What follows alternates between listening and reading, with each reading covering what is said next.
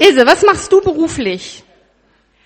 Also es sind mehrere Sachen, die ich beruflich, also ich bin jetzt selbstständig als Seelsorgerin und Heilpraktikerin der Psychotherapie und ich bin unterwegs in Sachen Frauentreffen, mache Frauenfreizeiten. Ja, das ist eigentlich so mein Haupttätigkeitsfeld. Also ich habe rausgekriegt, du bist viel unterwegs. Du wohnst in Heidelberg. Hier gibt's aber ein paar Frauen, die kennen dich aus Hessen. Du scheinst ja ordentlich rumzukommen. Was ist denn nochmal so ein Ziel, wo du sagst, oh, da würde ich gerne mal hin? Ein Ziel, wo ich gerne mal hin will, ähm, nach Rügen. das wäre mal ganz schön. Da komme ich dieses Jahr sogar noch hin. Mache ich eine Ehefreizeit in Biens. Und ich war noch nie dort. Und hier, ja, wie gesagt, bin ich sehr, sehr gerne. Ich mag Norddeutschland. Ähm, ich versuche so hochdeutsch wie möglich zu sprechen. Nur wir Schwaben können alles außer Hochdeutsch. Es klingt immer durch. Ähm, wir haben hier mal beim Dekorieren ein bisschen was ausgeheckt. Und zwar haben wir mal so überlegt, so was passt alles so zu, zu Frau. Jetzt gibt's ja so Sachen, wo man sagt, das ist voll meins. Und andere Sachen, wo man sagt, äh, nee, nee, so gar nicht. Was würdest du sagen, das ist meins? Das ist meins. Ganz, ganz doll meines. Strickzeug. ich stricke unheimlich gerne. Auch mit pinker Wolle. Es kommt drauf an, für wen ich stricke. Und wo sagst du, lass mich äh, in Ruhe? Oh. Hochhackige Schuhe, ich kann nicht drauf gehen. Also Judith, du kriegst sie zurück. okay, dann gebe ich an dich einfach weiter. Wir freuen uns auf dich. Ja. Also Ilse holt ihre Sachen. Ich wünsche euch eine gute Zeit.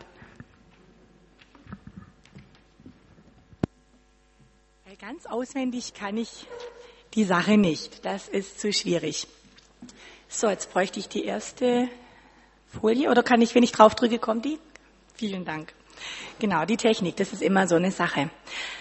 Äh, ich wurde, als der Vortrag ähm, schon ja klar war, kurz angesprochen, auch viele Frauen, die haben ja gar keine Töchter und ähm, haben nur Söhne oder es gibt ja auch unverheiratete Frauen unter uns oder Kinderlose. Und für die ist ja dieser Vortrag dann wohl nix. Und dann habe ich gesagt, also ich bin selber kinderlos, aber ich bin die Tochter meiner Mutter und ich bleibe die Tochter meiner Mutter. Also wir Frauen sind alle Töchter. Diese Erfahrung hat jede von uns gemacht und die nimmt uns keiner weg und es wird sich nie ändern. Von daher passt dieser Vortrag wirklich für alle.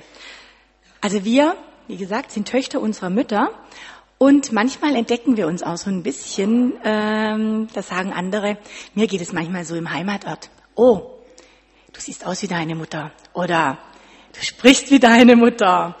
Es ist mir nicht immer so angenehm. Und selber bemerkt man das oft gar nicht so, dass man doch eine ganz schöne Ähnlichkeit mit der eigenen Mutter hat. Äh, in der Art, im Ausdruck. Ähm, ja, Manchmal auch wirklich im Aussehen, hatten wir bei den prominenten Paaren ja auch gesehen. Gerade bei Cosma Shiva Hagen und ihrer Mutter sah man es deutlich. Und ich dachte auch Queen ähm, Elizabeth und die Anne im Profil haben doch mehr Ähnlichkeit, als ich je dachte. Ähm, war mir noch nie so aufgefallen, aber ich glaube, ich habe die beiden auch noch nie im Profil äh, nebeneinander gesehen. Also da, auch da ist eine Ähnlichkeit da.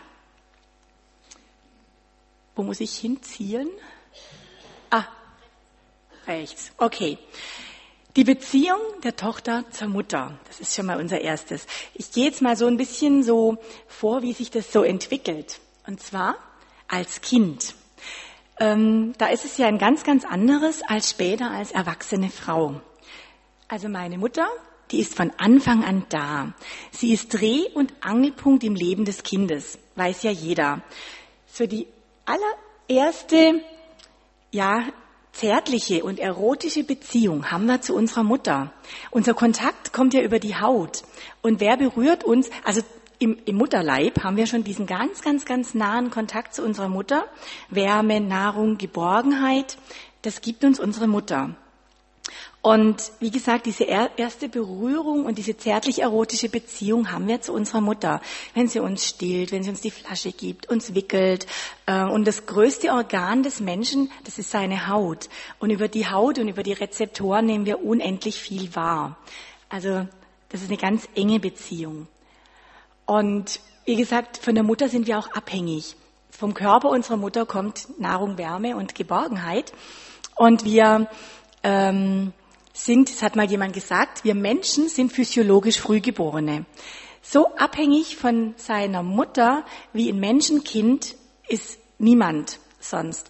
Ähm, wenn wir an die Tierwelt denken, die kommen auf die Welt, sind zum Teil Nestflüchter, sind sofort auf den Beinen selbstständig. Ein Kind kann mit einem Jahr gerade mal laufen. Äh, aber selbstständig ähm, sind wir da noch lange nicht. Ja, manche lernen noch früher laufen, das ist so ein bisschen unterschiedlich.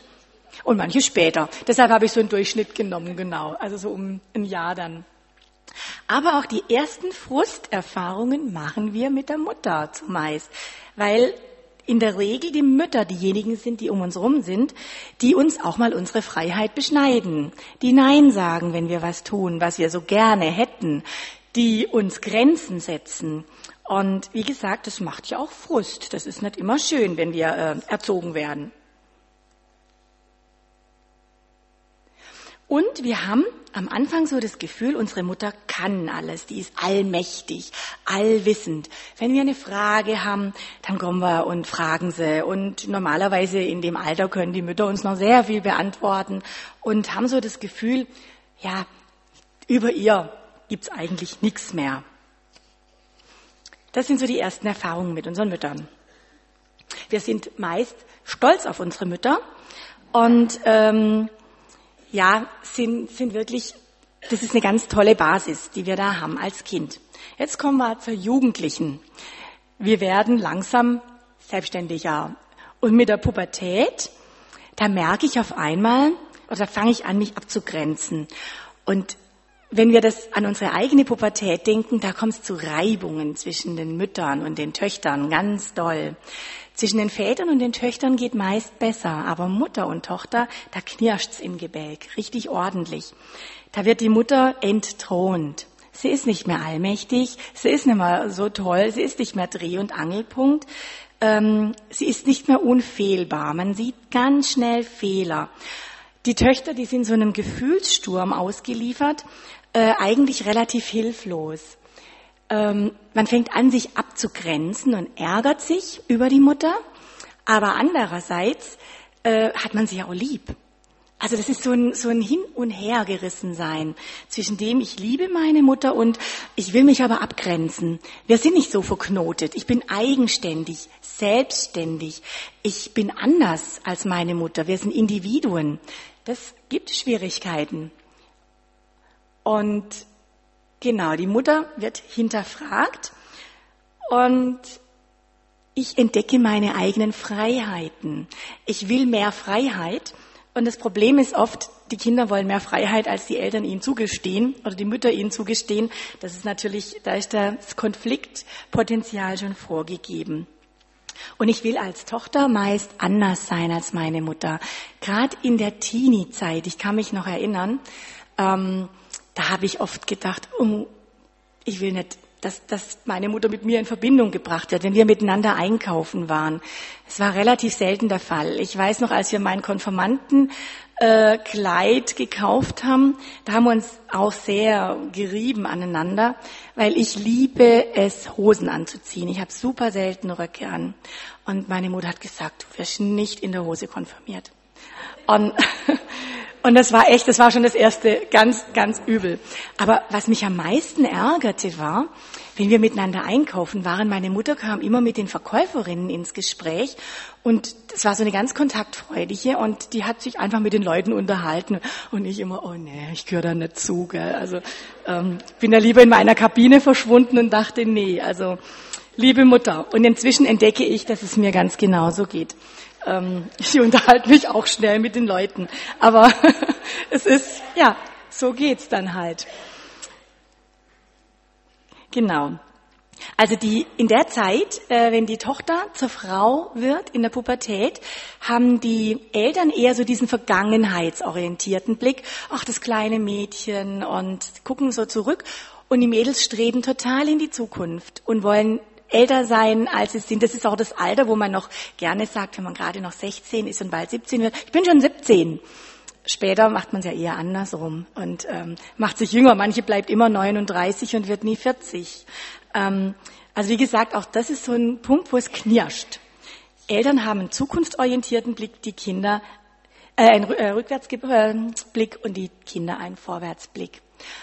Und wie gesagt, das ist so ein Spagat. Trotz innerer Ablehnung äh, sucht man trotzdem ein gutes Verhältnis zu seiner Mutter. Es ist also in einer normalen Beziehung. Wir haben da, kommen wir später noch drauf, es gibt auch ganz schwere Konflikte und Probleme, aber erstmal gehen wir so normal vor. Dann als junge, erwachsene Frau, ähm, da ist es jetzt wirklich dran, sich innerlich von seiner Mutter zu trennen eigenständig und selbstverantwortlich zu sein. Das ist bei der einen etwas früher, bei der anderen später. Bei mir war das relativ früh, schon mit 16, weil ich dann, ich habe Realschule gemacht und ja, knapp 17 kam dann ins Praktikum. Ich bin Kinderkrankenschwester von meinem ersten Beruf und war dann von da an weg. Und auf einmal musste ich recht selbstständig sein. Das war ein ziemlich harter Bruch. Ähm, ich kam nur noch alle 14 Tage nach Hause, zu speziellen Feiertagen und so. Und auf einmal musste ich selber mit meinem Geld zurechtkommen. Ähm, ja, einfach eigenständig, selbstständig sein. Ist für die Mütter nicht einfach, ihre Kinder dann loszulassen, richtig abzunabeln, äh, sie ihre eigenen Fehler machen zu lassen. Und für die Kinder auch nicht, wenn man immer wieder dran denkt, ach, so gern wieder drunter unter diese Flügel der Mutter schlüpft und sich wieder aufwärmen möchte. Das ist auch ähm, relativ, ja, es ist eine, eine spannungsgeladene Zeit, aber eine ganz wichtige Zeit. Und wenn unser Leben gelingen soll, als eigenständige, selbstverantwortliche Frau, ist es wichtig, dass diese Abnabelung passiert. Äh, wenn die nicht passiert, da kommen wir später drauf, äh, dann kann einiges schiefgehen. Ich habe jetzt bei der Hochzeit, das ist jetzt nicht bei allen, aber das ist dann wie gesagt, ähm, oft nochmal so ein Einschnitt im Leben von einer Frau, äh, wo sie ja dann selber eigenständig eine eigene Familie gründet. Ich habe erst mit 35 geheiratet. Bei mir war es äh, auch, als ich schon 30, 32 war, eigentlich immer sehr gefragt, dass ich an Weihnachten zum Beispiel zu Hause zu, ha zu sein habe. Ähm, habe ich mich meistens auch nachgerichtet, obwohl ich das ganz gerne anders getan hätte. Hätte ich schon Familie gehabt, dann wäre das nicht so selbstverständlich gewesen. Dann hätte ich mich dann schon anders abnabeln können. Aber so war ich Single und es wurde erwartet, dass ich dann wieder in das traute Heim zu Hause zurückkomme. Es ist so, dass, ähm, wie gesagt, bei einer Familiengründung, wenn man dann heiratet, gründet, gründen die zwei einen eigenen Hausstand. Die Bibel sagt das ganz toll ein Mann und auch eine Frau, die werden letztendlich Vater und Mutter verlassen. Das ist der Punkt, machen wir mal Punkt. Sie werden dann ein Fleisch sein, äh, werden dann wirklich die eheliche Gemeinschaft haben. Aber sie gründen was ganz Neues. Sie sind eigenständig und gründen einen eigenen Hausstand. Die gehören zueinander. Die Ursprungsfamilie ist Vergangenheit. Jetzt wird was ganz Neues mit neuen Traditionen und mit neuen Wertmaßstäben angefangen. Und es ist wichtig, dass die Partner jetzt zueinander stehen und da haben jetzt die Mütter keinen Platz zwischen. Da darf, also Mann und Frau sind diejenigen, die füreinander zuständig sind. Es steht ein Auto falsch, oder? Hm. Es stehen zwei Autos falsch. Es tut mir leid, dass ich störe, aber unser Nachbar kann nicht raus und muss los. So. Das ist PIMJ 83. Ist schon spannend. Bist du das? Und PIDE 49. Tut mir leid. Nicht schlimm, das gehört zum normalen Leben dazu. Und genieren Sie sich nicht, das passiert. Das kenne ich auch. Genau. Also die stehen zusammen und auch wenn es in der Ursprungsfamilie, wo man herkommt, Uneinigkeit gibt, ist es wichtig, dass die Partner zueinander stehen. Und wir sollten uns auch wirklich nicht mit Vater oder Mutter vergleichen. Die, die Beziehung zur neuen Mutter, zur Schwiegermutter, es ist oft auch, das wäre nochmal ein spezielles Thema, ist nochmal was ganz, ganz anderes. Wenn wir an unsere Mutter denken, ähm, da kennen wir Reibungen. Und ich konnte meiner Mutter oder, ja, also meine Mutter ist vor drei Jahren verstorben, aber der konnte ich Dinge an den Kopf werfen. Manchmal sogar würde ich mich bei meiner Schwiegermutter nie trauen. Ähm, nie. die würde mir das übel nehmen bis zum Rest meines Lebens oder ihres Lebens. Ähm, aber meine Mutter kennt mich und ich weiß, die, die verzeiht mir das auch wieder. Die ähm, nimmt es jetzt nicht persönlich. Die denkt sich, na, die Ilse, schwamm drüber, morgen ist sie wieder anders. Da klappt es dann wieder oder ich kenne das ja. Die Schwiegermutter kennt mich nicht. Und ähm, da ist wirklich, da wird Kritik oder wenn man miteinander ähm, so aneinander gerät, eher persönlich genommen. Die Mutter kann das oft anders wegstecken. Und so Statistiken sagen oft, dass die Schwiegereltern eher äh, dann halt mit ähm, materiellem aushelfen, die eigene Mutter oder die, ähm, eher mit Dienstleistungen. Ist aber eine Statistik. Und Statistiken sind, ja, ich glaube nur der Statistik, die ich selbst gefälscht habe, gibt's ja gar. Wenn die Frau selber Mutter wird, da kommt noch mal was ganz neu zum Tragen. Ähm, da frage ich mich, wie werde ich werde ich meiner eigenen Mutter gleichen? Werde ich wie meine Mutter werden, wenn ich jetzt selber zur Mutter werde? Was kann ich von ihr lernen? Ähm, Gibt es was, was ich wirklich gut fand? Gibt es bestimmt vieles, was ich in meiner Erziehung auch verwirklichen möchte und was ich auch durchsetzen möchte. Und ich setze mich nochmal ganz anders mit meiner Mutter auseinander. Da wird manches, was ich mit meiner Mutter erlebte, nochmal neu gedeutet. Das ist auch ganz normal. Und meine Mutter macht dasselbe auch nochmal durch. Die überlegt sich auch, wie ist es, wie war das ähm, mit meiner Tochter, äh, ich werde jetzt zur Großmutter, ähm, die setzt sich also auch nochmal ganz neu mit dem Verhältnis zur Tochter auseinander. Und es ist schön, wenn das Verhältnis gut war, wenn man sich da austauschen kann, wenn man da miteinander in Erinnerung ausschwelgen kann, wenn man Erfahrungen austauschen kann, weil oft traut man sich doch die eigene Mutter Dinge zu fragen, die man anderen nicht traut zu fragen. Und dann ist es ein schönes Miteinander. Und jetzt bisher hatten wir das so, es fing ja an, äh, diese Mutter, diese allmächtige Mutter, nehmen wir die Mutter mal hier, äh, und ich bin da. Und wir haben uns jetzt immer mehr einander angenähert. Die Mutter wurde entthront, ich wurde selbstständiger, wir werden jetzt so, ja, sind so mehr auf einer Ebene. Und als gereifte Frau, das ist diese Wiederannäherungsphase. Das ist so die Zeit, wo wir so einen ähnlichen Level haben. Wir sind beide ähm, Frauen, die voll im Leben stehen. Äh, wir haben vielleicht, wie gesagt, Kinder. Wir sind vielleicht beide verheiratet. Ähm, wir wir haben so einen gewissen Status, so ein freundschaftliches Verhältnis mehr. Also diese Waage ist jetzt ausgeglichener. Und diese Wiederannäherung, wie gesagt, das ist so eine gleichberechtigte Partnerschaft eine Frauenfreundschaft, die oft zur Mutter besteht. Kann man sich auch mal austauschen und sagen, oh, mein Mann macht es so und so. Wie waren dir das gegangen mit, mit deinem Mann, mit meinem Vater? Und da kriegt man dann also seine Antwort, genau. Und wird diese Frauenfreundschaft, wenn das nicht passiert, diese Annäherung, dann kann es zu unterschiedlichen Entwicklungen kommen. Entweder zu einer krankhaften Abhängigkeit und Unselbstständigkeit, wenn also die Mutter immer noch da ist und ich nie dahin komme, dann werde ich abhängig von meiner Mutter. Dann frage ich mich dauernd, was würde sie tun, wie würde sie handeln und ich komme nicht zu eigenen Entscheidungen. Und das steht ganz oft dann auch zwischen mir und meinem Partner.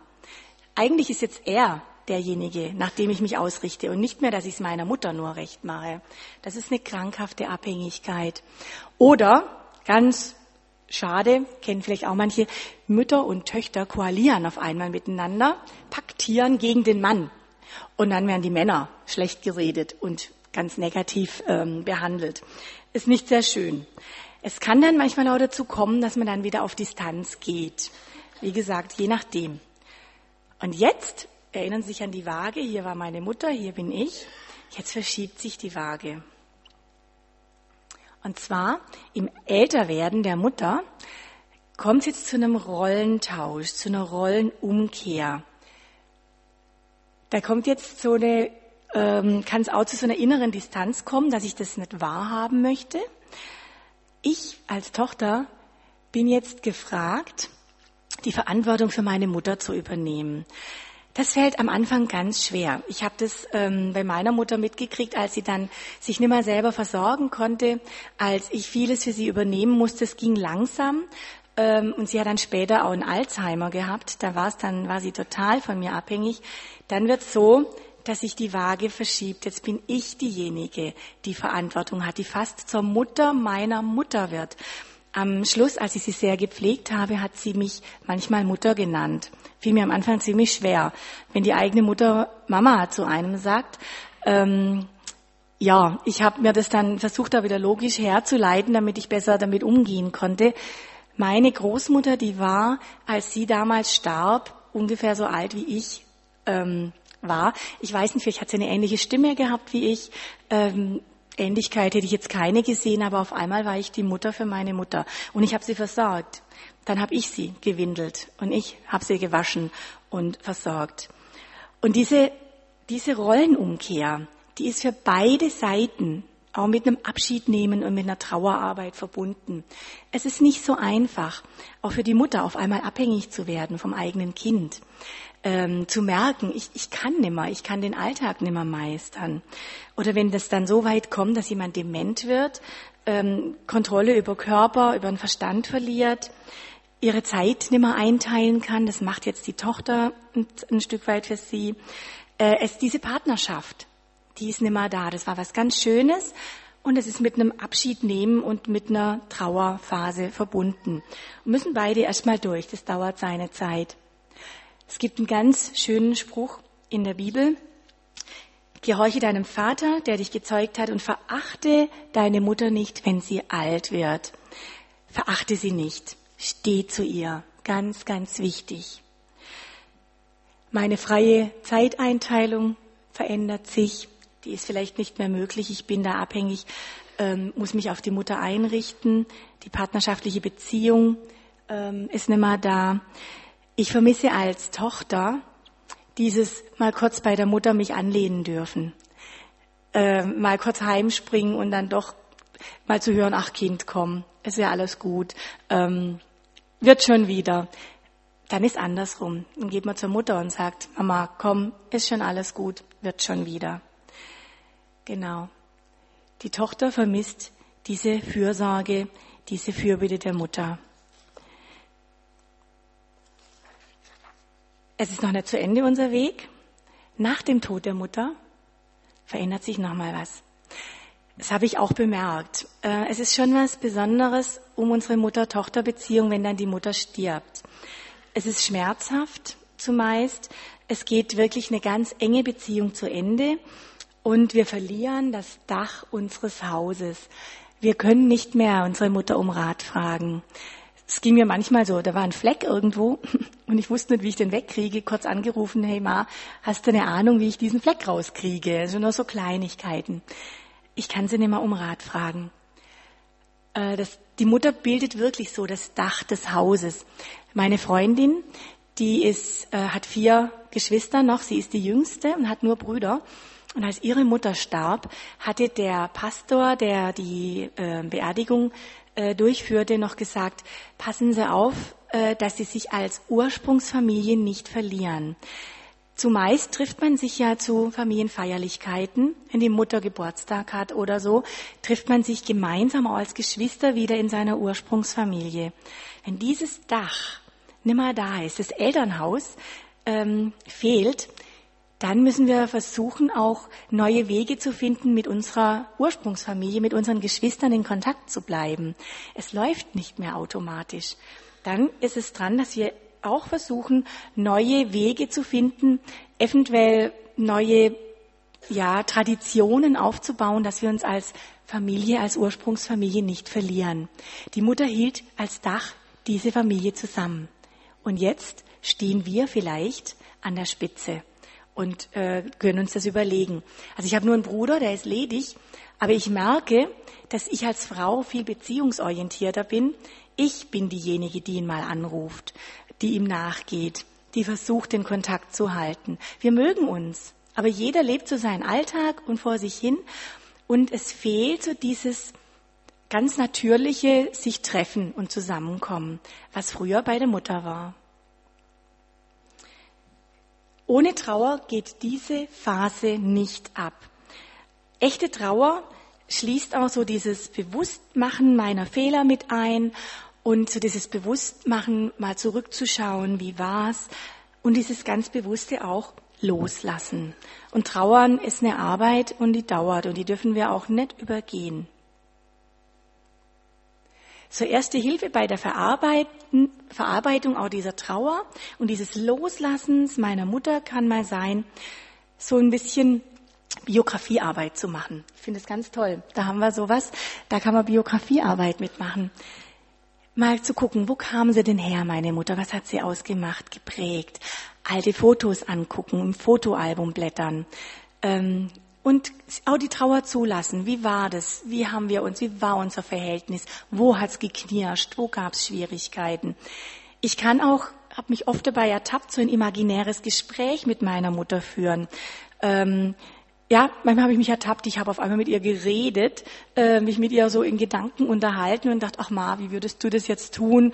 Oder was denkst du jetzt davon? Ich kann auch, um diese Trauerarbeit zu leisten, einen Brief an sie schreiben. Kann ich natürlich nicht abschicken, aber im brieflichen Verarbeiten kann ich einiges wieder aufarbeiten. Da kommen wir später auch bei den Schwierigkeiten nochmal dazu. Und mir hat auch sehr geholfen, mit Verwandten und Freunden über meine Mutter zu reden. Die haben sie anders erlebt. Die waren zum Teil in der gleichen Generation und einfach miteinander reden. Ich sage immer wieder, ähm, mitteilen, sich mitteilen ist so was Wichtiges. Nicht die Trauer und das Loslassen in sich verschließen, sondern indem ich mich mitteile, teile ich was auf. Und je mehr Teile ich mache, umso leichter trage ich nachher. Wenn ich einen Kuchen in viele Teile aufteile, ähm, dann werden die Stücke immer kleiner und ich kann meine Trauer und mein Loslassen bewältigen.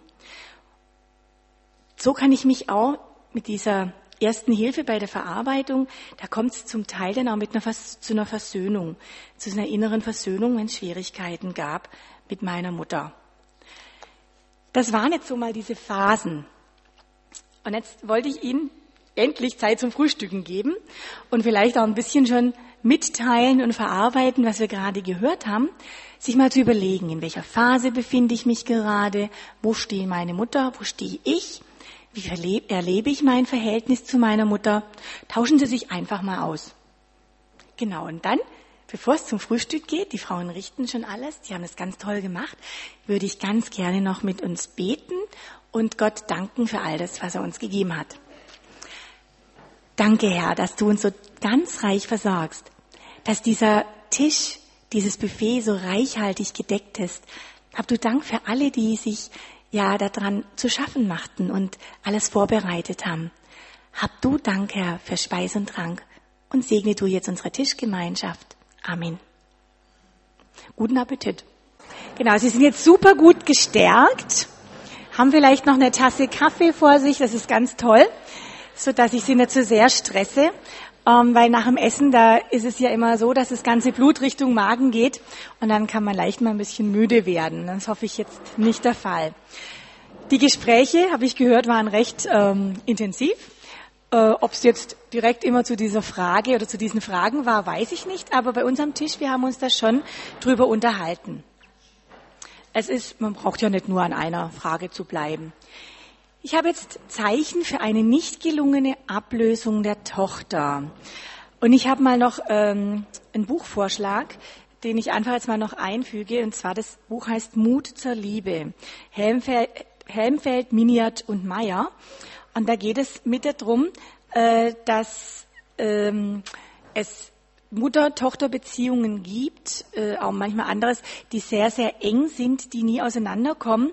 Und dann kommt es so zu, äh, zu dem, dass Frauen denken, ich muss es immer allen recht machen und ich, ähm, ich bin immer für, die, für das Lebensglück der anderen zuständig und verantwortlich. Wir kommen dann nachher noch drauf, woher das kommen kann.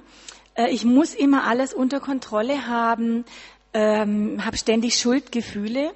Und äh, das sind dann falsche Abhängigkeiten, von denen wir uns lösen können. Äh, bitte keine Angst, es ist möglich, sich davon zu lösen. Und das Buch ist eine ganz, ganz tolle Möglichkeit. Ähm, das sind Ansätze drin, wie wir uns aus selber äh, helfen lassen können, uns frei zu machen wieder. Äh, das sind Therapeuten, die das geschrieben haben und kann ich also wirklich nur empfehlen. Wollte ich nur einfach mal einbringen. Mut zur Liebe. Genau. Bei Schulte und Gerd Verlag.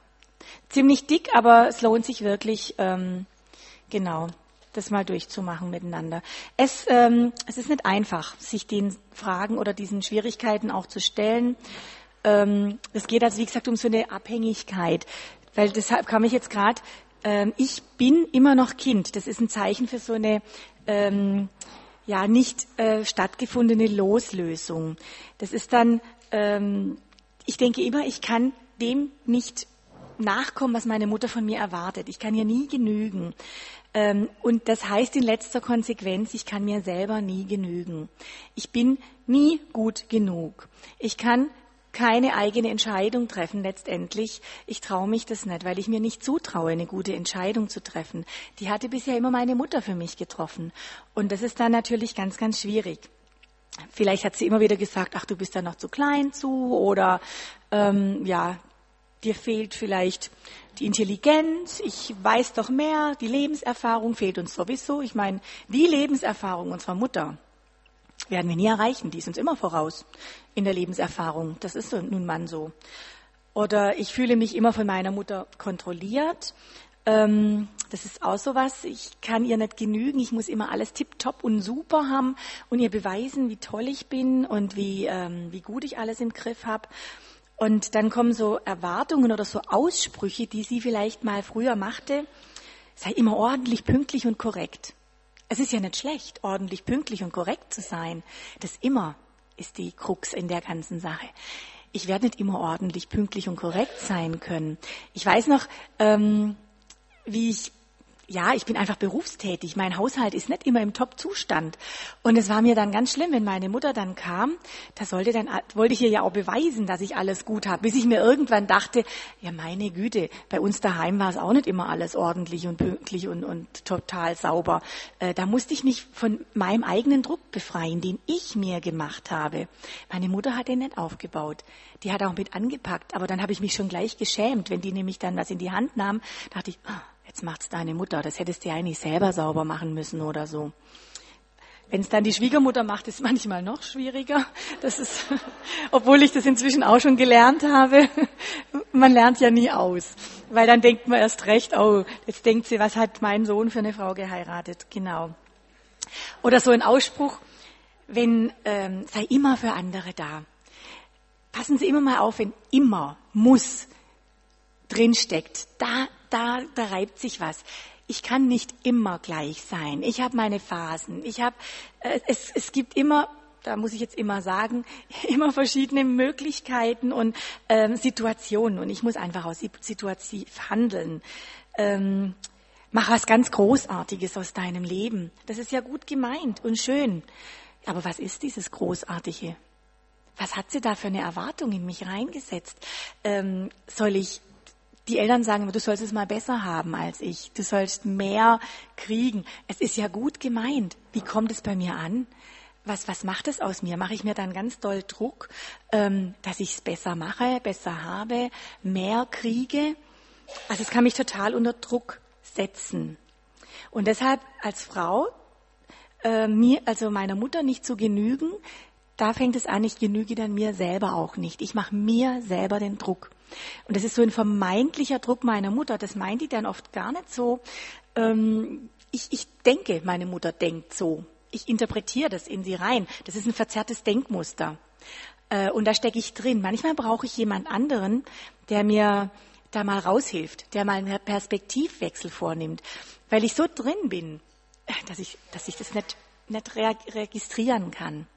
Da ist es manchmal ganz gut, eine gute Freundin zu haben oder auch mal in die Seelsorge zu gehen, damit mir das mal jemand klar macht. Wo kommt denn das her? Warum denkst du, du musst immer allen genügen, du musst immer ordentlich und pünktlich sein? Äh, ist es wirklich so? Immer? Über die Lebensziele muss ich mir da oder sollte ich mir dann auch klar werden. Meine Lebensziele, nicht die Lebensziele meiner Mutter. Ich bin nicht dazu da, die Ziele meiner Mutter zu verwirklichen. Es geht um mich. Und das würde sie auch nie so sagen. Aber ich habe das vermeintlich in sie rein interpretiert und denke, ich muss mehr, ich muss besser, ich muss ein besseres Milieu erreichen, weil je nachdem, wo ich rauskomme, ich genüge ihr nicht. Und was sind jetzt meine ersten Schritte? Ähm, wo, wo fängt es an? Ist es bei mir überhaupt so, mal so eine Analyse zu machen, mal zu wagen? Ärger über die Ähnlichkeiten. Das habe ich ja schon mal gesagt. Ich ähm, wurde mir manchmal selber bewusst, na ja, das, was mich früher an meiner Mutter ärgerte, mache ich jetzt manchmal selber. Aber das, das gibt sowas, dass wir ähm, uns auf einmal ertappen. Wir haben ja eine ähnliche Sprache, eine ähnliche Mimik, eine ähnliche Gestik, ähm, auf einmal einen ähnlichen Geschmack über das, ob es jetzt der Geschmack ist, ein Haus einzurichten oder oder jetzt sich zu kleiden. Ähm, und das, wenn ich da, wenn da was nicht stimmt in dieser Ablösung von der Mutter, dann ähm, fange ich auf einmal an, äh, ich will ja nicht ähnlich werden. Dann gehe ich in Kampf, dann gehe ich in die Rebellion. Und dann mache ich genau das Gegenteil von dem, was meine Mutter machte. Dann werde ich so, das ist fast wie ein Teenager, fast wie in der Pubertät. Kann ich als erwachsene Frau auch noch voll in den Kampf gehen, nie wie meine Mutter, obwohl ich es ja eigentlich gern so machen würde. Aber nee, so wie sie mache ich es ja garantiert nicht dann kleide ich mich auch gleich ganz anders, obwohl der Stil meiner Mutter mir sogar gefällt. Nee, nee, ich mache das Gegenteil. Ähm, wir haben vorher Cosma Shiva Hagen und Nina Hagen gesehen. Ähm, wer die, die, die, diese Nina Hagen als Punk, die läuft ja heute noch so rum, gell? Äh, deren Mutter war auch Schauspielerin. Das ist auch ein ganz anderer Typ. Und diese Cosma Shiva wiederum ähm, die will ihre Mutter, die will ja gar nicht ähnlich sein. Ich glaube, die würde, wenn man die fragt, nie wie so ein Punk ähm, rumlaufen, aber vielleicht sich manchmal wünschen, ein bisschen exotischer rumzulaufen. Da macht sie sich klar, da, da, da nabelt sie sich von ihrer Mutter ab, da versucht sie, ja, letztendlich durch Kampf und durch, ja, durch Rebellion, äh, durch das, dass es total anders macht. Oder ich vermeide bewusst Dinge, die mich an das Verhalten meiner Mutter erinnern dass ich, dass ich da in die Rebellion gehe. Kleide mich in einem anderen Stil. Ich bin extrem schlampig oder extrem ordentlich, ähm, weil ich einfach versuche, das Gegenteil zu machen. Also wie gesagt, das ist nochmal so eine zweite Pubertät, die man da durchmacht. Und fragt sich da manchmal, wie kommt es denn, dass ich da immer in so einen Widerstand gehe? Ich bin, wenn es so diese Ablösung von der Mutter nicht gelang, unfähig, mich abzugrenzen. Wenn ich merke, dass ich da total Probleme habe, Nein zu sagen. Da kann ich auch was merken, aha, da habe ich auch was, oft was nicht mit dieser Abtrennung nicht so richtig geschafft. Ich kann auch meiner Mutter gegenüber dann schlecht Nein sagen und komme dann in, in Zugzwang und versuche es ihr immer recht zu machen. Ähm, Sie wird dann zu so einem äh, Idol hochstilisiert. Meine Mutter hat auch Fehler. Aber ich versuche dann immer an dieses Idol ranzukommen und hetze mich ab. Und ja, wie gesagt, wenn sie was von mir will, dann sage ich ja. Wenn ich mich also so verhalte, dass ich ganz, ganz schlecht ihr gegenüber mich auch mal abgrenzen kann, Nein sagen kann, dann muss ich überlegen, wo habe ich diese Loslösung, diese Abgrenzung noch nicht vollzogen. Oder ich kann keine Entscheidung ähm, treffen, ohne sie danach zu fragen. Es kann auch sein, dass ich permanent Schuldgefühle ihr gegenüber habe. Das sind ganz blöd manchmal. So, also ich fühle mich schuldig, weil ich mich heute noch nicht bei ihr gemeldet habe, nicht angerufen habe, weil ich ihr eine Bitte abgeschlagen habe, weil wir als Familie Weihnachten gefeiert haben, Heiligabend in der Familie und nicht mit ihr oder weil ich einen Rat von ihr nicht befolgt habe. Das zeigt auch so eine Abhängigkeit, so nicht sich losgelöst haben, nicht eigenständig zu sein und zu sagen, ich lebe mein Leben in meiner neuen Familie oder auch als Frau alleine. Ich bin nicht mehr von dir abhängig. Ähm, wir können uns verabreden, wir können uns absprechen, aber gestehe mir die gleiche Freiheit zu, die dir zugestanden wird. Ähm, und dann muss ich mich auch nicht schuldig fühlen, wenn ich diesen Anforderungen nicht genügen kann. Es sind solche, diese Schuldgefühle, die können manchmal so heraus vorgerufen werden, ähm, ja, wenn die Mutter immer wieder selber betont hat, was sie alles aufgegeben hat um unseretwillen. Vielleicht ähm, gesagt hat, na ja, weil du halt unterwegs warst und äh, ein schwieriges Kind warst, konnte ich meine Karriere nicht mehr vorwärts treiben. Ich musste ja dann zu Hause bleiben und ähm, ich habe alles für dich aufgegeben. Das ist ja schön, finde ich ganz toll. Aber wenn die Mutter dann so kommt, dann kriege ich Schuldgefühle. Wenn meine Mutter alles für mich aufgegeben hat, dann muss ich auch alles aufgeben für sie. Dann muss ich auch immer für sie da sein. Dann darf ich mich auch nicht abgrenzen. Dann muss ich ihr das ja irgendwie zurückbezahlen. Ist aber letztendlich der falsche Weg.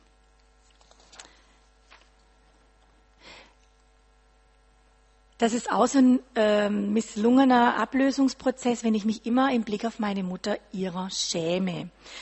Wenn ich äh, Angst habe, dass mein Leben und mein Ansehen darunter leidet, dass ich zum Beispiel mit meiner Mutter unterwegs bin. Weil dann identifiziere ich mich total mit meiner Mutter. Aber ich bin doch ich ich darf doch sein, wie ich bin. Ich darf doch meinen Stil haben. Ich darf doch Ja zu mir sagen. Und wenn, wenn auch meine Mutter aus einem anderen Milieu kommt, ähm, vielleicht sich nicht so ausdrücken kann wie ich, dann heißt es doch noch lange nicht, dass es Rückschlüsse auf meine Person denn da sind oder, oder gibt. Ich, ich darf sein und ich kann sie mitnehmen. Das ist meine Mutter und die, sie ist sie und ich bin ich. Und das ist gut so. Wenn der Knoten aber zu eng ist, dann identifiziere ich mich damit und dann schäme ich mich. Dann traue ich mich in manchen Bereichen, meine Mutter nicht mitzunehmen. Ah ja, das ist meine Mutter. Hm. Ja, toll. Ähm, sie ist halt so, wie sie ist. Hm. Aber ich, ja, also wie gesagt, auch da hat ein Loslösungsprozess nicht stattgefunden, wenn ich Angst habe, mich ihretwillen zu blamieren. Oder dass ich nicht als eigenständige Person gesehen werde. Das hängt mit meinem Selbstwert zusammen. Ich mache doch meinen Selbstwert nicht von meiner Mutter abhängig, sondern ja, woran hängt mein Selbstwert? Wer sagt mir, du bist wertvoll? Es muss mir oft zugesprochen werden. Also ich als Christ sehe halt immer wieder, ich bin eine ganz, ganz wertvolle Person, weil ich geliebt bin von meinem Herrn. Gott hat mich geschaffen. Und er hat jeden von uns als ein ganz tolles Individuum geschaffen. Es gibt keinen, der gleich ist. Nicht mal eineiige Zwillinge sind sich gleich. Ähm, die sind noch anders, obwohl die Genetik stimmt und die Erziehung und alles gleich war. Wir sind was ganz Besonderes. Und wir sind wertvoll, wir sind geliebt und wir sind anerkannt. Und ja, wir werden von unserem Gott gesehen. Noch ein was, was äh, auftreten kann, wenn wir es nie gelöst haben von unseren Müttern. Das ist so dieses unselbstständige Sein, dieses Hotel Mama. Dann traut sich eine Tochter nie, was selber zu machen, äh, traut sich nichts zu.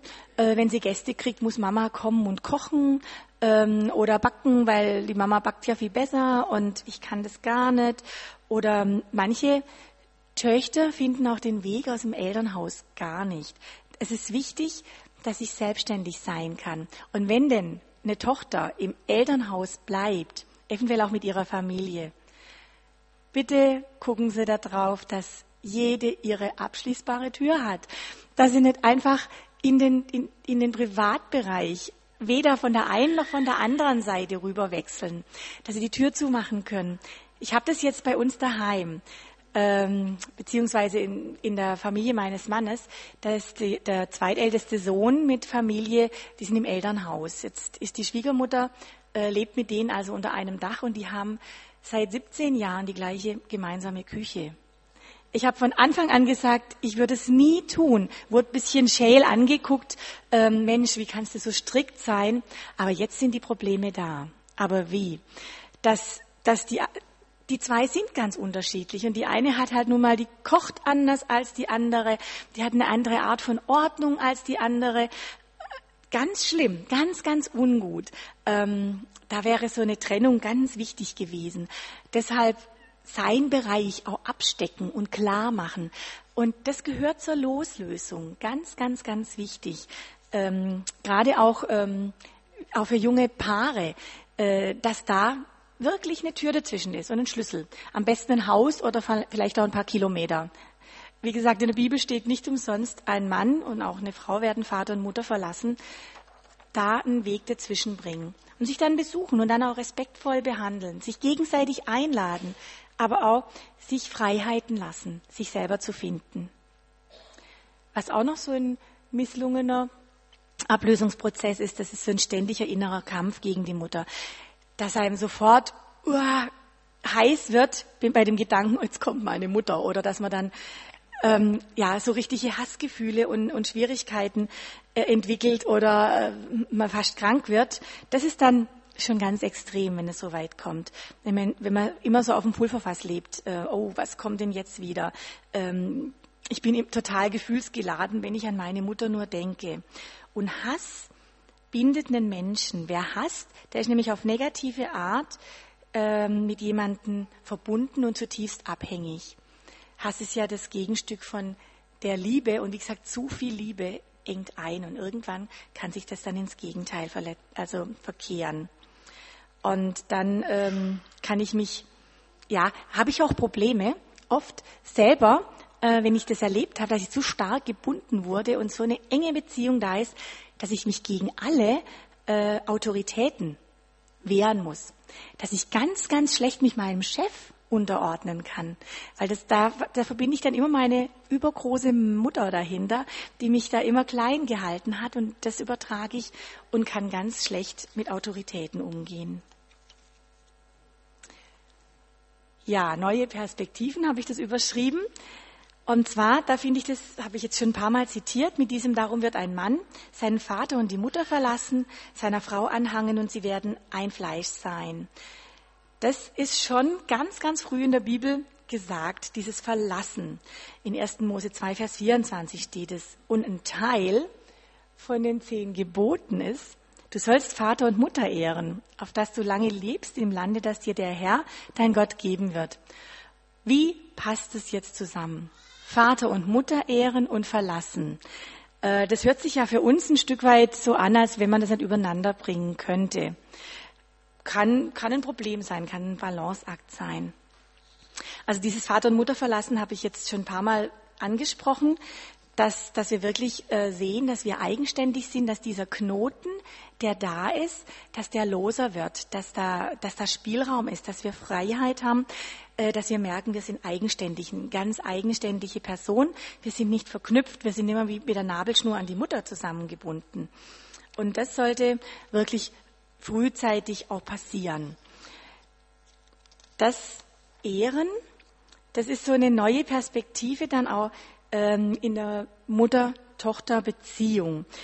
Ähm, dieses Ehren heißt eigentlich, dass ich die Eltern, die ähm, oder auch die Mutter, die mich geboren hat, schätze, wertschätze, achte aber damals, als dieses Gebot gegeben wurde, war es ganz klar, dass es zu diesem Elterngebot äh, gehört es einfach, das war auch die Rentenabsicherung für meine Eltern, dass ich sie geehrt habe und dass ich sie gepflegt habe. Nichts dagegen, bin immer noch dafür, dass man das tut. Ähm, aber es heißt nicht, dass ich alles aufgebe und, und mich ähm, so einbinden lasse in meine Ursprungsfamilie, dass ich kein eigenständiges Leben mehr führen kann, dass sie mich dann diktieren. Meine Familie, mein jetziges Leben, das hat Vorrang. So war das bei meiner Mutter damals auch. Die ging doch auch aus ihrem Elternhaus weg. Die hat doch auch eine neue Familie gegründet.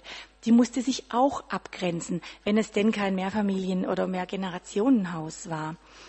Ehren heißt, dass ich, dass ich mir schon überlege, wie kann ich meiner Mutter, meinen Eltern Gutes tun? Äh, wie kann ich ihnen helfen im Älterwerden? Das heißt aber auch nicht unbedingt, dass ich sie zu mir ins Haus nehme wenn sie mal nicht mehr können.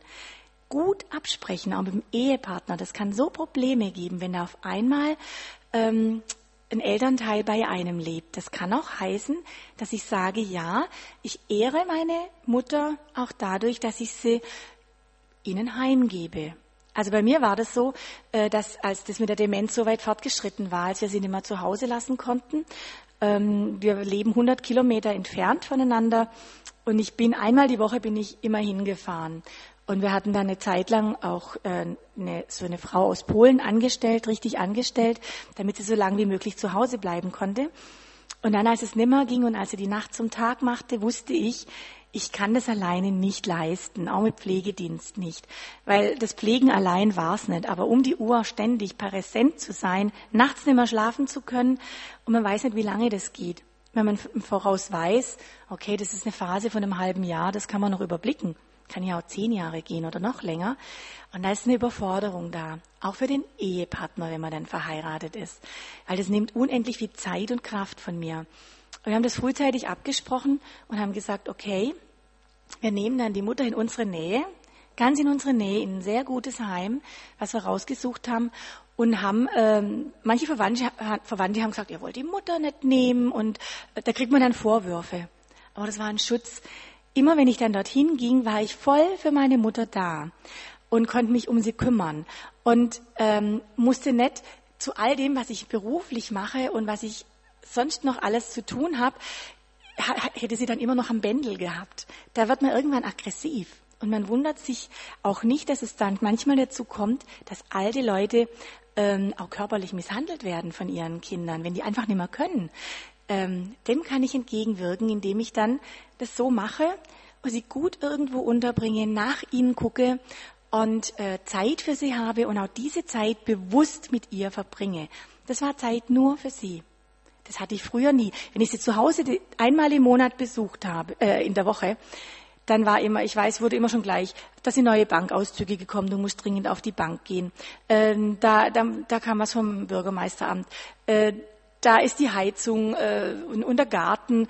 Da hatte ich für meine Mutter weniger Zeit als zu der Zeit, als sie im Heim war und ich mich zwei Stunden oder eine Stunde alleine um sie kümmern konnte, ohne irgendwelchen Bürokratiekram. Das war wirklich meine Mutter ehren. Und äh, das war mir eine ganz, ganz wichtige, wichtige Sache. Na, genau. Schritte zu so einer Klärung der Mutter-Tochter-Beziehung, das ist, ich muss auch mal die Vergangenheit anschauen. Ähm, da ist so eine Biografiearbeit, habe ich vorhin auch schon mal gesagt, was ganz, ganz Tolles. Ähm, dass ich realistisch auch mal einschätze, meine Mutter ist, wie sie ist, auch so geworden. Meine Mutter war auch mal eine junge Frau. Meine Mutter, die hat ein Leben vor meiner Geburt. Und wie war sie da? Was hatte sie vorgefunden? Kommt sie noch aus der Kriegsgeneration? Das hat mir auch geholfen, ein bisschen zu kapieren, weshalb sie immer so furchtbar viel Marmelade und Zeug eingemacht hatte. Ähm, die kam noch aus der Generation, da musste man einen Keller voll haben. Ich habe immer zu ihr gesagt, oh Mutter, wie soll man das alles essen? Das müssen wir jetzt mal, jetzt nichts mehr dazu kaufen, das muss weg. Das konnte sie nicht verstehen, das habe ich erst kapiert. Ja, als ich dann wusste, okay, das ist die, die Nachkriegs, die Kriegsgeneration. Ich habe diesen Hunger nicht erlebt, dass ich immer vorsorgen muss. Und ähm, da ist es, wie gesagt, schön, wenn ich diese Vergangenheit mal äh, betrachte und mir auch einfach ja, so vergegenwärtige meine Mutter, die liebte mich auf die beste ihr mögliche Weise. Nicht auf die Weise, die ich erwartet hätte, sondern auf die beste ihr mögliche Weise. Bringt Verständnis, macht ganz, ganz viel aus, wenn ich mich da mal so auf diese andere Ebene stelle. Also diese Vergangenheit anschauen. Ich habe meiner Mutter, als sie ins Heim kam, äh, haben wir die ganzen Fotos, die es gab, habe ich hier in einem schönen Album zwei Alben haben wir gefüllt, weil die hatte das immer so in, in so Kartons alles gesammelt. Da saß ich erstmal mit ihr zusammen, das war gut. Da habe ich erstmal alles katalogisiert, weil ich kenn, wusste ja nicht, wann war das, wenn das vor meiner Zeit war. Wer ist es auf dem Bild? Und dann haben wir das sortiert und dann habe ich es ihr eingeklebt und noch schön unterschrieben. Und dann haben wir ganz oft da drin geblättert. Oder sie hat auch mal mit, an, also mit anderen ihre Alben angeguckt. Das war eine ganz, ganz schöne äh, Erinnerung und äh, das hat uns auch ganz tief verbunden. Genau, meine Mutter ist nämlich ein Mensch mit Fehlern und Schwächen, ähm, mit schlechten Angewohnheiten, aber auch mit guten. Also wie gesagt, dieses Ideal auch runterschrauben. Meine Mutter zu sehen, wie sie geworden ist, wie sie ist. Und ähm, mich auch nicht, ja, und sie wahrnehmen in ihrem Sie-Sein. Sie ist nicht nur die Mutter, sie hat auch eine Vergangenheit gehabt. Und ich muss auch nicht die perfekte Tochter sein. Ich habe auch meine Fehler und meine Schwächen. Dazu darf ich auch stehen. Wenn ich es meiner Mutter zugestehe, darf ich es ihm auch selber zugestehen. Ich muss nicht perfekt sein. Ich muss nicht ideal sein. Alfred Adler, das ist der Begründer der Individualpsychologie, sagte mal, Menschsein heißt sich minderwertig fühlen. Es ist normal. Es gibt immer jemand, der irgendwo besser ist als, als ich. Ist doch gut so. Wenn wir alle alles könnten, bräuchten wir einander überhaupt nicht. Wir bräuchten auch keine Ergänzung. Und so bin ich doch froh, wenn jemand was besser kann als ich, dann können wir uns ergänzen, dann können wir zusammenarbeiten, dann, dann können wir miteinander arbeiten. Ähm, Team, das ist was ganz, ganz Tolles. Und jeder hat was, was kein anderer hat und kann. Dazu sind wir wieder Individuen. Also ich muss mich auch von meinen Idealvorstellungen verabschieden. Die Vergangenheit meiner Mutter gehört zu ihr, so wie meine Vergangenheit zu mir gehört. Meine Eltern sind nicht perfekt. Meine Mutter ist nicht perfekt. Muss sie nicht sein. Ich muss es auch nicht sein. Und ich darf dann auch na, trauern. Trauern über das, was mal war.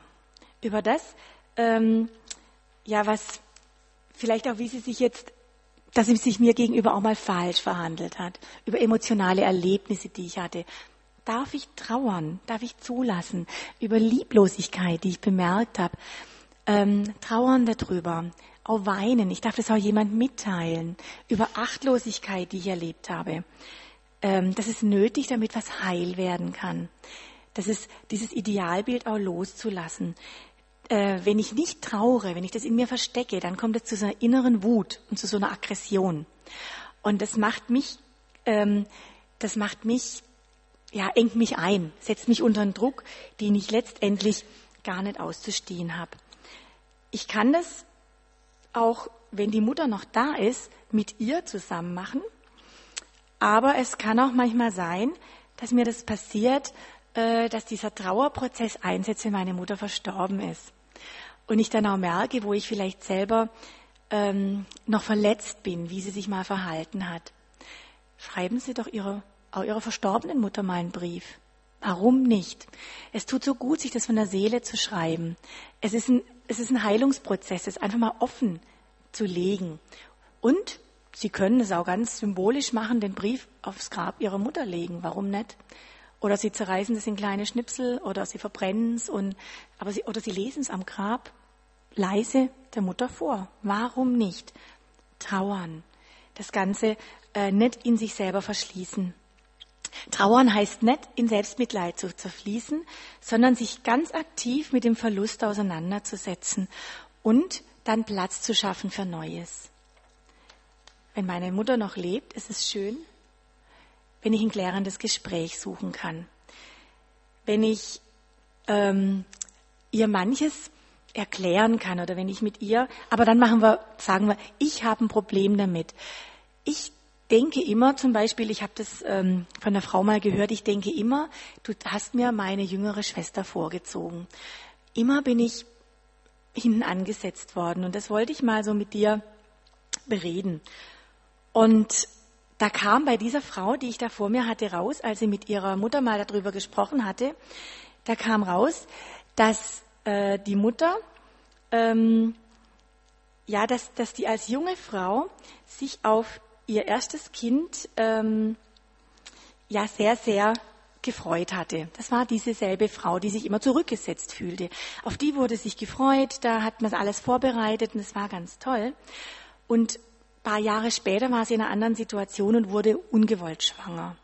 Und dieses zweite Kind dem hatte sie immer gegenüber ein Schuldgefühl, diese Mutter, und hat versucht, ihr ganz besonders liebevoll zu begegnen, ganz besonders achtungsvoll, weil sie selber das schlechte Gefühl hat, es war kein erwartetes Kind.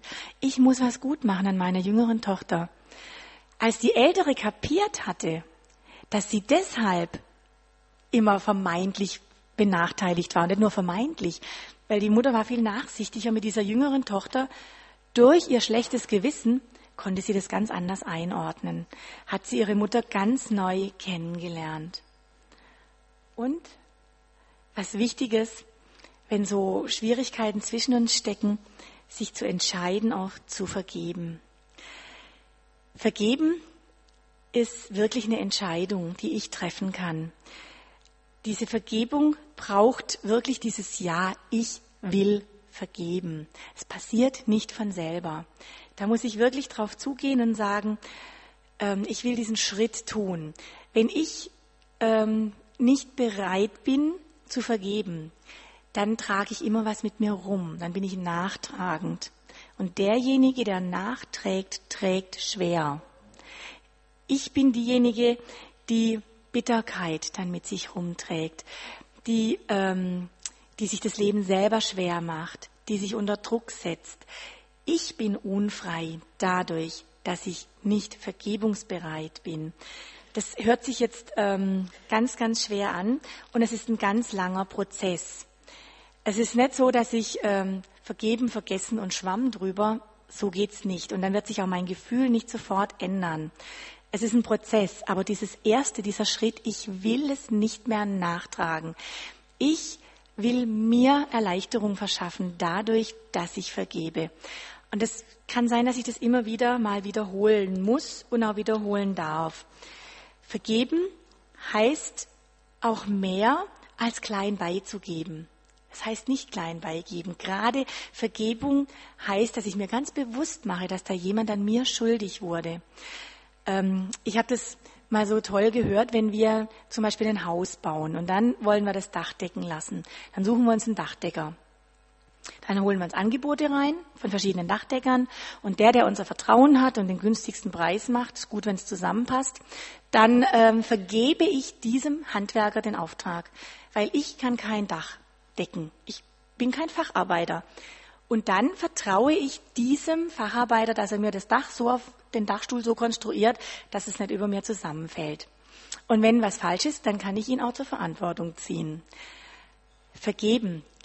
Ich darf das, was ich an, an nachtragenden Gefühlen auch meiner Mutter gegenüber habe, da finde ich das toll, wenn wir Christen sein dürfen, das meinem Fachmann für Vergebung übergeben. Das ist Jesus. Kein anderer kann das so wie er und ihm sagen, Herr, ich habe da jetzt echt Probleme. Ich vergebe dir diesen Auftrag, dass ich loslassen kann, meiner Mutter nichts mehr nachtragen kann. In der Bibel steht mal das Wort, die Rache ist sein, spricht der Herr.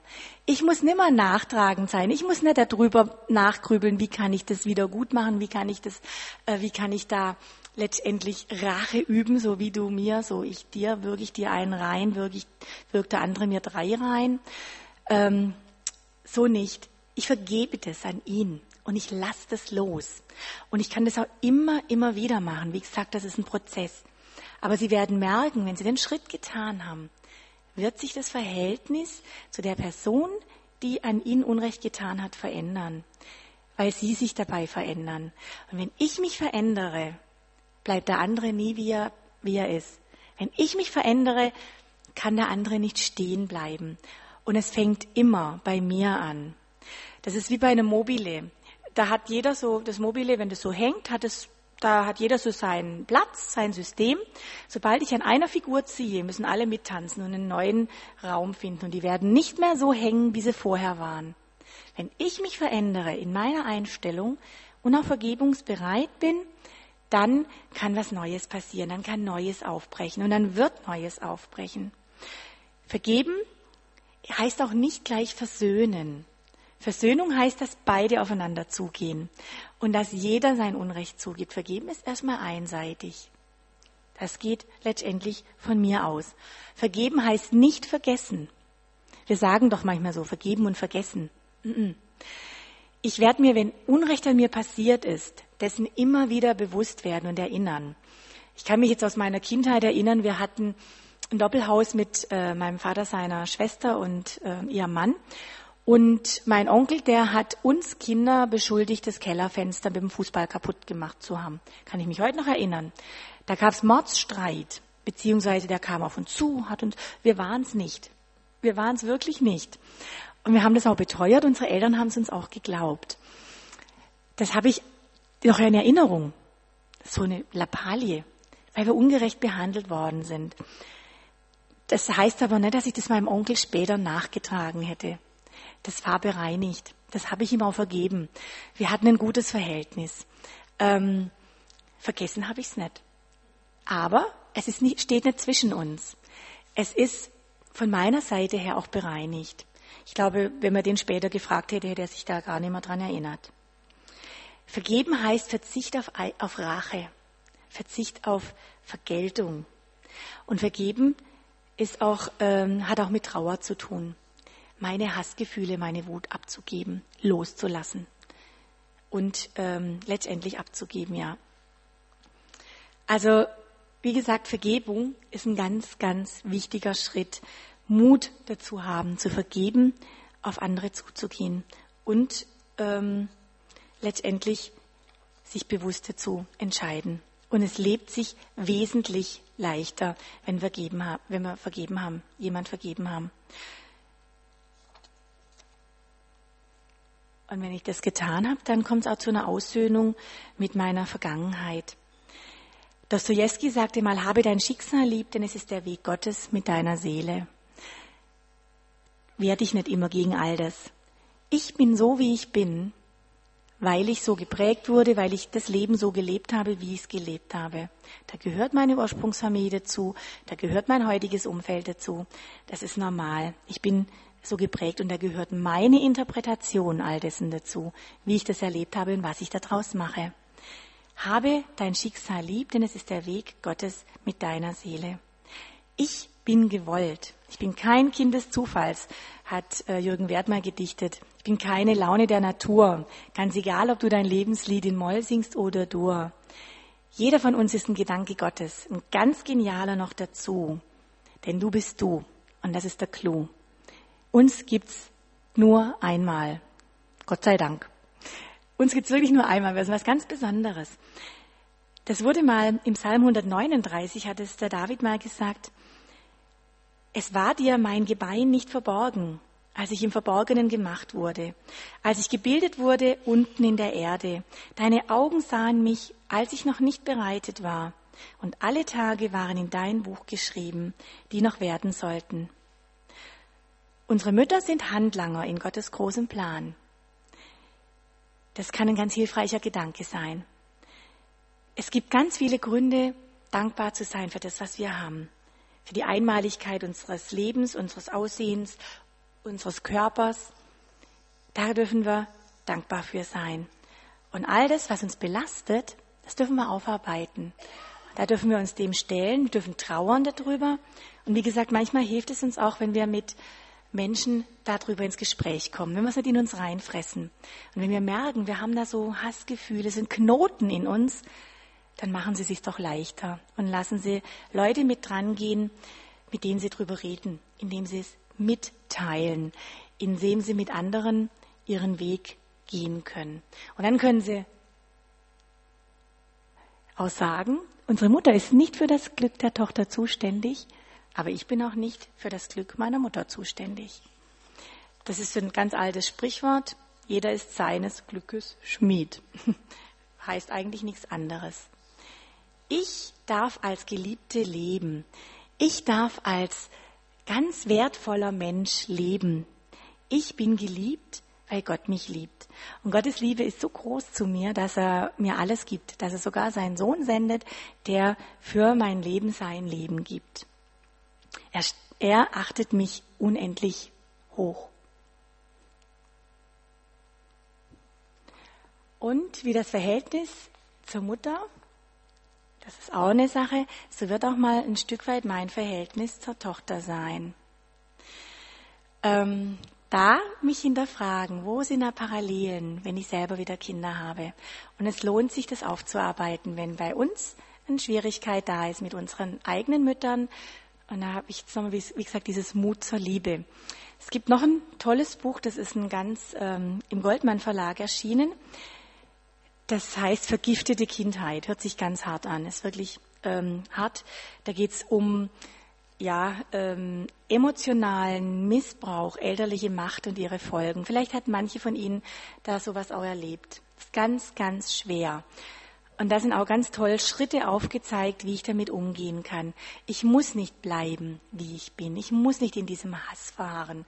Ich darf da Schritte gehen, um frei zu werden, um wirklich dahin zu kommen, dass ich loslassen kann, dass mich das nimmer alles erdrückt und ähm, unfrei werden lässt, dass ich Ja sagen darf zu mir, zu meinen ganz großen Stärken, die ich habe, aber auch zu meinen Schwächen, dass ich ein Ja habe, dass ich geliebt bin. Ich habe noch ein Zitat, die Mutter muss das Loslassen lernen, die Tochter muss sich lösen. Wir können jetzt noch mal genauso lange machen. Es gibt auch noch das andere. Jetzt nicht nur, dass die Mutter sich nicht von der Tochter lösen kann. Es gibt auch andersrum. Die Tochter löst sich nicht von der Mutter. Jetzt tanzt tolle Verstrickungen. Äh, gibt es noch mal ein tolles Buch. Das heißt ähm, Töchter und Mütter von Cornelia Mack kann ich auch ganz doll empfehlen. Oder von der Marie-Louise Bierbaum. Mütter und Töchter eigenständig leben und dennoch einander nahe sein.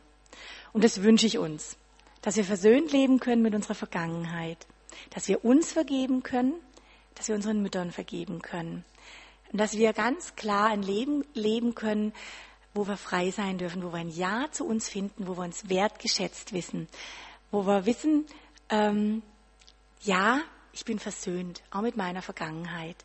Es lohnt sich, da dran zu gehen. Ich möchte noch mit uns beten. Ja, Herr, du hast uns lieb. Und wir sind Gedanken von dir. Wir sind eigentlich zu deinem Ebenbild geschaffen.